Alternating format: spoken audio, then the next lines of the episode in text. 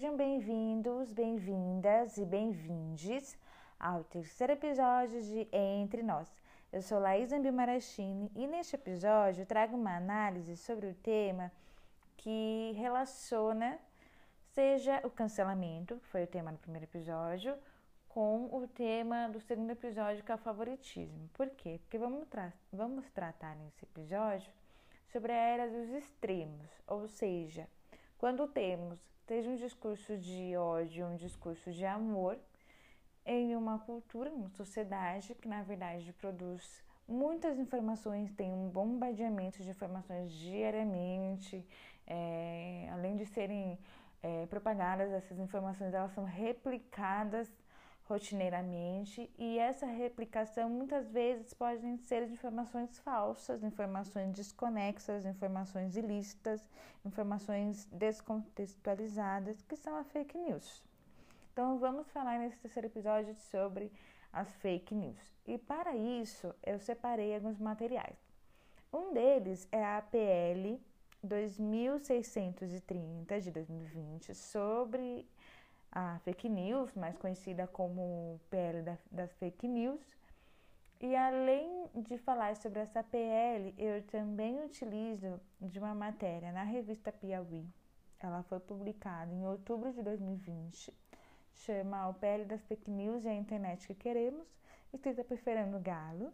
E além dessa reportagem, eu também estou utilizando da reportagem da, da revista 451, desse mês de maio de 2021, que tem o título Dados Desvassados e Desgovernados, escrito por Ayuri Rebelo. E também, além dessa reportagem, na mesma revista, tem um texto que chama Vigiar e Confundir, escrito por Clarissa Gross, Rafael Zanata e Bruna Martins dos Santos. Eu vou deixar as referências depois na descrição do, do podcast.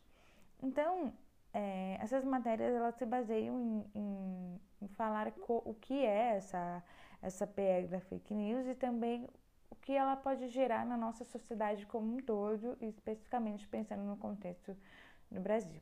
Mas antes de eu entrar especificamente na questão da PL, eu vou pensar um pouco o que é a fake news. A fake news é essa difusão de informações falsas, conteúdos falsos, desconexos, e que não é um problema novo. Ele parece ser novo, porém, se pensarmos na verdade é, a questão das eleições norte-americanas em 2016, a eleição em que o Trump foi, ele, foi eleito, e nessa eleição, é, fake news foi um termo muito popularizado. E daí, depois dessa eleição, tivemos a eleição aqui no Brasil em 2018, que esse termo também passou a ser difundido.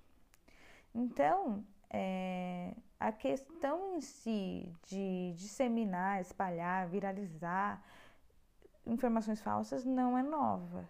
Porém, hoje é mais rápido esse movimento por conta das plataformas sociais, das novas redes sociais, mídias sociais, que tem, na verdade, pro proporcionado isso, essa aceleração de informações, que ao mesmo tempo que tem informações verdadeiras, tem informações falsas. Embora o limite entre o que é verdadeiro e o que é falso, ele seja muito difícil de discernir, ainda mais porque o que é verdadeiro é uma coisa difícil, a verdade absoluta já é difícil de, de ser conquistada.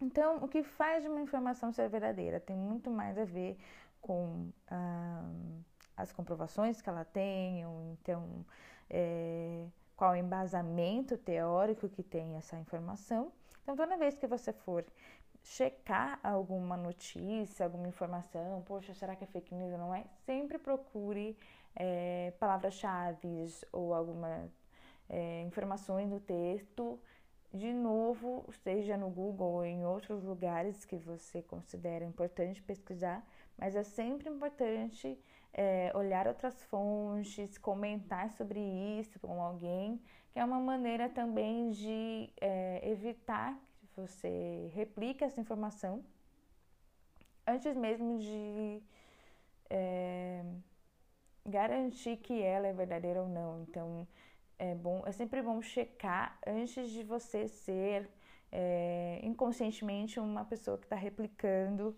as fake news. Então, é,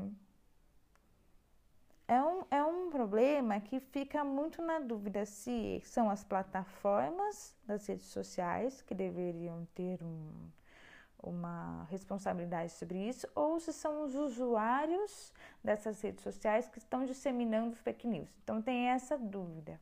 Agora, o que a PL 2630, e agora eu vou citar a partir da, do que eu li dela no site da Câmara, que essa PL traz, na verdade, é uma responsabilidade para as plataformas.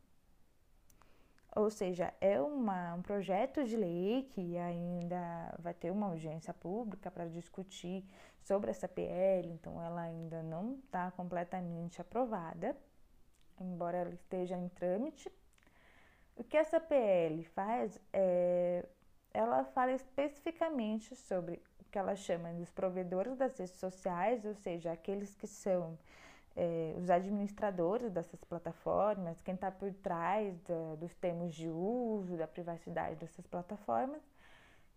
E a PL ela responsabiliza, responsabiliza esses provedores das redes sociais para que eles possam e devem, na verdade, desenvolver medidas técnicas para detectar fake news, fraudes, é, não só informações falsas, mas até mesmo questões que podem é, infringir a privacidade o sigilo de informações e ao mesmo tempo como é, essa plataforma e esse provedor da rede social tem uma responsabilidade para que o usuário possa aferir o consentimento prévio, para que ele possa ter consciência previamente, para que ele possa é, ter, ter consciência do que ele está aceitando dentro dessa plataforma, qual tipo de, de dano que ele está sujeito e aquilo também que ele não está sujeito, ou seja, o que, que pode gerar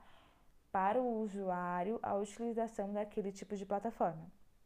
O que pode ser danoso ou não para ele, ou seja, ao que, que o usuário está se sujeitando. Então, isso deve estar bem explicadinho é, pelo provedor dessa rede social, ele é responsável por isso. Então, esse é um projeto de lei, ou seja, ainda não não está completamente aprovado, mas é importante é, conhecermos sobre esse projeto. Eu recomendo que vocês leiam, porque deixa bem claro a importância de que a plataforma social tome consciência sobre isso mas ao mesmo tempo eu senti falta sim de uma responsabilidade para os usuários, porque eu acho importante nós sabermos que o que publicamos, o que comentamos, o que enviamos, compartilhamos também é de responsabilidade nossa e cabe a nós, de uma certa forma, nos policiar e, e nos conscientizar sobre é, o poder que temos ao, por exemplo, disseminar um discurso de ódio, ao disseminar uma viralizar algum tipo de conteúdo que ele é falso. Então, também tem que ter esse movimento é, autoconsciente mesmo, de olhar para si mesmo enquanto usuário de rede social e o que eu posso fazer para não ser mais uma disseminadora de ódio ou de fake news. Bom, e além disso, tem uma outra questão também nessa PL que ela mostra como o Estado brasileiro ele apresenta sim uma mais uma iniciativa para é, controlar as informações junto dessa difusão de informações falsas. Então não é só responsabilizar os provedores das redes sociais, mas é uma maneira do Estado observar o que esses provedores das redes sociais estão realizando. Ou seja, também tem uma questão de vigiar o que é, esses provedores, ou também os usuários estão realizando, vigiar essas informações.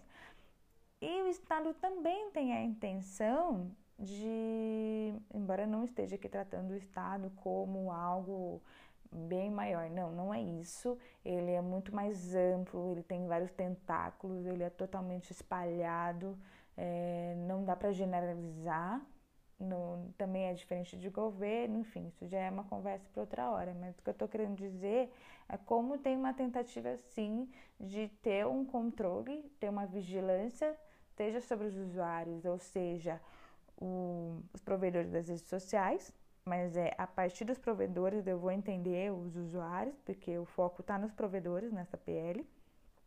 E ao mesmo tempo é vigiar essas informações e ao mesmo tempo confundir essas informações, ou seja, tem uma tentativa sim de que haja uma disseminação de, de, de informações falsas para que é, os usuários sejam um pouco confusos sobre o que está acontecendo, para que haja incertezas, inseguranças, por exemplo, ai, será que eu devo vacinar? Será que eu não devo?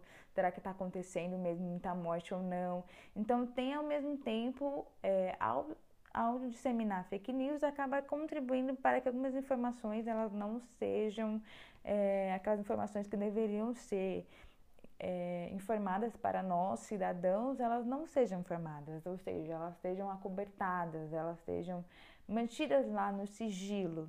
Então, isso é uma questão que nós, enquanto usuários de redes sociais, devemos sim reivindicar, porque é um direito nosso, enquanto cidadão, e também para defender nossos direitos humanos, que é não só liberdade de expressão, mas também é, um direito de termos acesso às informações que são assim sobre a nossa segurança pública, sobre a nossa vida enquanto cidadã, cidadão, cidadã, sei lá.